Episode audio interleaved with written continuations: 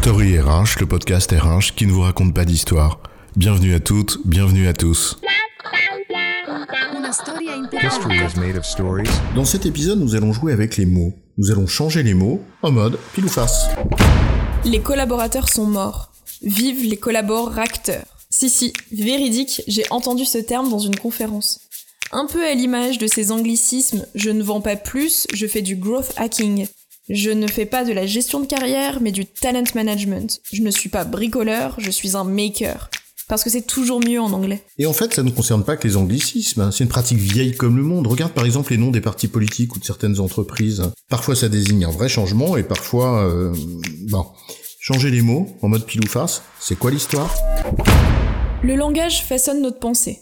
Sans aller jusqu'au déterminisme linguistique, parfois contesté, il est néanmoins facile de concevoir que si nous manquons de mots pour désigner quelque chose, il est alors difficile de se le représenter. D'où l'importance des nuances dans le langage. Le bleu tient, par exemple, il peut être ciel ou marine, mais il peut être aussi turquoise, canard, roi, etc. Mais c'est vrai que pour certains, la Terre est plate, alors il y a que du bleu, sans distinction. Et si on découvre un nouveau bleu? Là, comme ça. Alors notre premier réflexe va être de lui trouver un petit nom, pour pouvoir le désigner. Nommer les choses, c'est finalement les faire exister, les rendre pensables, donc possibles. C'est tout le sujet de la féminisation de certains mots, par exemple. Rendre possible l'accès à certains métiers ou certaines positions dans la société, car sans mots pour désigner, difficile de se le représenter. Le mot autrice fait grincer des dents à un bon nombre de gens, criant à l'imposture, s'insurgeant qu'on malmène la langue française, alors qu'il s'agit en fait d'un mot qui existait avant le XVIIe siècle. Il a été supprimé du vocabulaire par le cardinal Richelieu. Tiens, on va s'arrêter un instant sur cette histoire car en comprenant l'impact de la suppression d'un mot, on comprendra aisément pourquoi le fait d'en inventer d'autres peut être utile.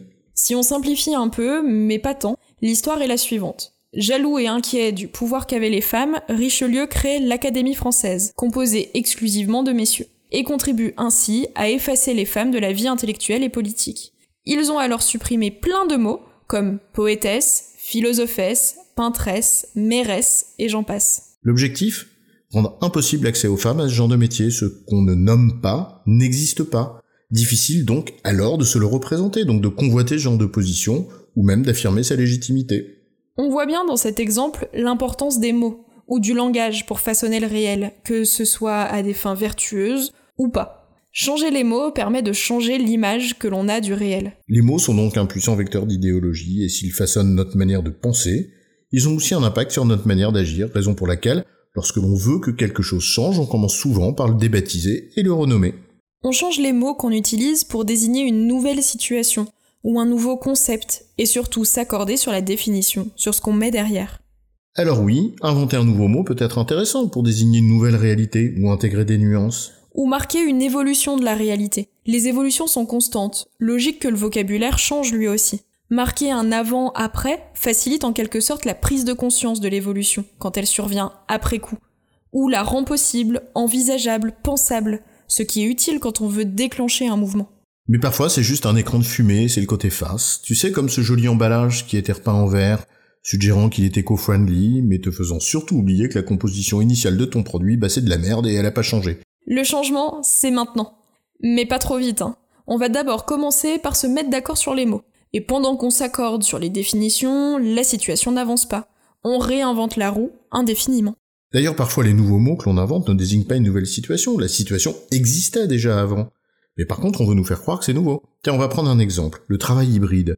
Le terme est apparu comme par magie après la crise sanitaire. Mais en fait, en réalité, ça concernait déjà 30% de la population active avant 2020. On a donc juste changé de mot. Alors que la réalité, elle, elle n'évolue pas tant que ça.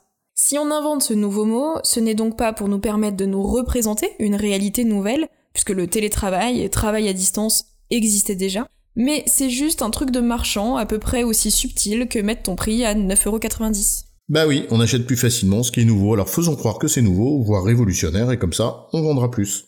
Un autre exemple de changement de mot qui ne désigne pas un réel changement. Le chef d'équipe se transforme en manager, puis en leader, en coach, ou encore en influenceur. Au fond, ces changements de dénomination nous révèlent surtout qu'on ne sait plus bien ce que c'est que manager.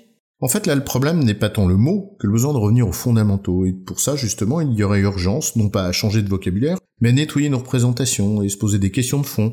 Sur l'organisation du travail, le rapport au contrôle à la hiérarchie par exemple, ou le besoin de productivité. Oui mais Patrick, ces questions ne sont pas évidentes.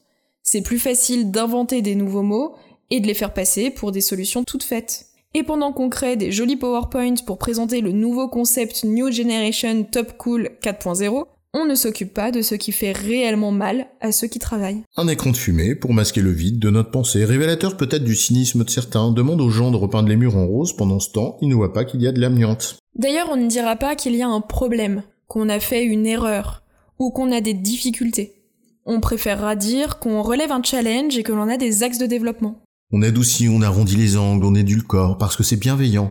Pour ne pas dire en fait mielleux. Et cet excès de fausse bienveillance, dégoulinante, peut conduire à une perte de confiance. Regarde ce qu'il se passe avec le mot transformation, qui a remplacé celui de changement, et qu'on utilise à tout va, même quand il s'agit en fait d'une réorganisation. Mmh, réorganisation, ça fait peur.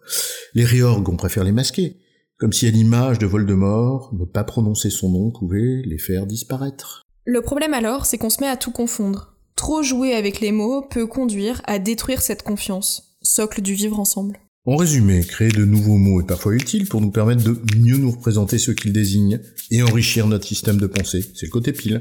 Mais s'il s'agit d'amuser la galerie pour masquer le fait qu'on ne traite pas les sujets de fond, alors les nouveaux mots peuvent être révélateurs d'une triste manipulation. Et c'est le côté face. J'ai bon, chef? Oui, tu as bon, mais on va pas jouer sur les mots, ni en faire toute une histoire.